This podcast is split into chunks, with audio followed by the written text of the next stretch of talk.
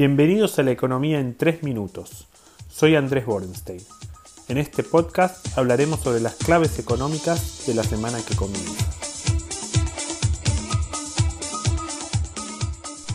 La cumbre de presidentes del Mercosur mostró que la Argentina está a contramano. Brasil, Paraguay y Uruguay quieren abrir el bloque, avanzar en el acuerdo con la Unión Europea, firmar otros con Canadá, con Corea del Sur. Necesitamos una verdadera integración productiva aprovechando las capacidades y ventajas de cada país. Y la Argentina está tratando de poner la mayor cantidad de trabas posibles. Es lógico, hoy en Argentina importar cualquier cosa es muy muy difícil. La concepción del resto de los países es más moderna. Por un lado, Uruguay y Paraguay siempre lo quisieron, son economías chicas que necesitan integrarse al mundo. Brasil, que en otra época era mucho más proteccionista, cambió, no es de estos meses de Bolsonaro, viene de la época de Rousseff, cuando empresarios y gobiernos se pusieron de acuerdo para generar una economía más abierta. El miedo argentino parece ser una reacción más a la pandemia, en donde la situación actual tan mala puede poner en jaque algunos sectores, pero esto es medio infantil, porque los acuerdos comerciales tardan entre 5, 10 y hasta 15 años en ponerse en práctica, con lo cual hay tiempo para eh, organizar salvaguardas, reconvertir sectores, etc. El, riesgo acá es que el Mercosur le empiece a decir a Argentina, decime qué se siente. Por otra parte, es difícil que la Argentina le pueda disputar el liderazgo a Brasil.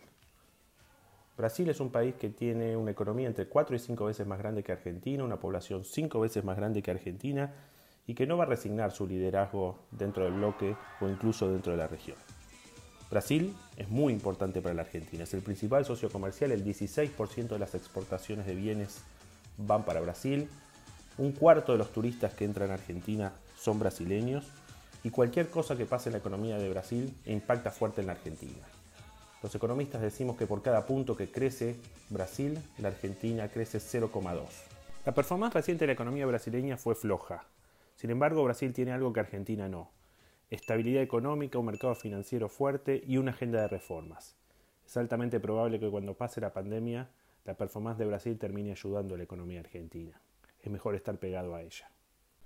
En fútbol la rivalidad va a seguir, pero en economía y política quizás vale la pena estar más cerca de Brasil, porque si no aparte de Mendoza se va a terminar independizando hasta Entre Ríos. Otro tema relevante para esta semana es que se conocieron los datos de empleo de abril. Tras un primer trimestre bastante decente en materia laboral, en abril se destruyeron 128.000 puestos de trabajo privados formales, más que en cualquier otro mes, pese a la doble indemnización y prohibición de despidos. La mitad de estos puestos de trabajo ocurrieron en dos sectores, construcción, con más de 40.000 puestos de trabajo, y hoteles y restaurantes, con algo más de 20.000.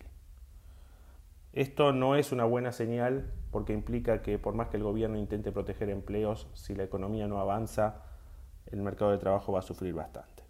En esta semana corta estaremos muy atentos a la nueva propuesta de Argentina para reestructurar la deuda, a ver si finalmente podemos cerrar esta eterna novela. También estaremos mirando datos de nivel de actividad, construcción, industria, para entender cuánto pudo haber recuperado la economía en mayo y junio desde el décimo subsuelo que fue el nivel de actividad de abril. Hasta la semana que viene.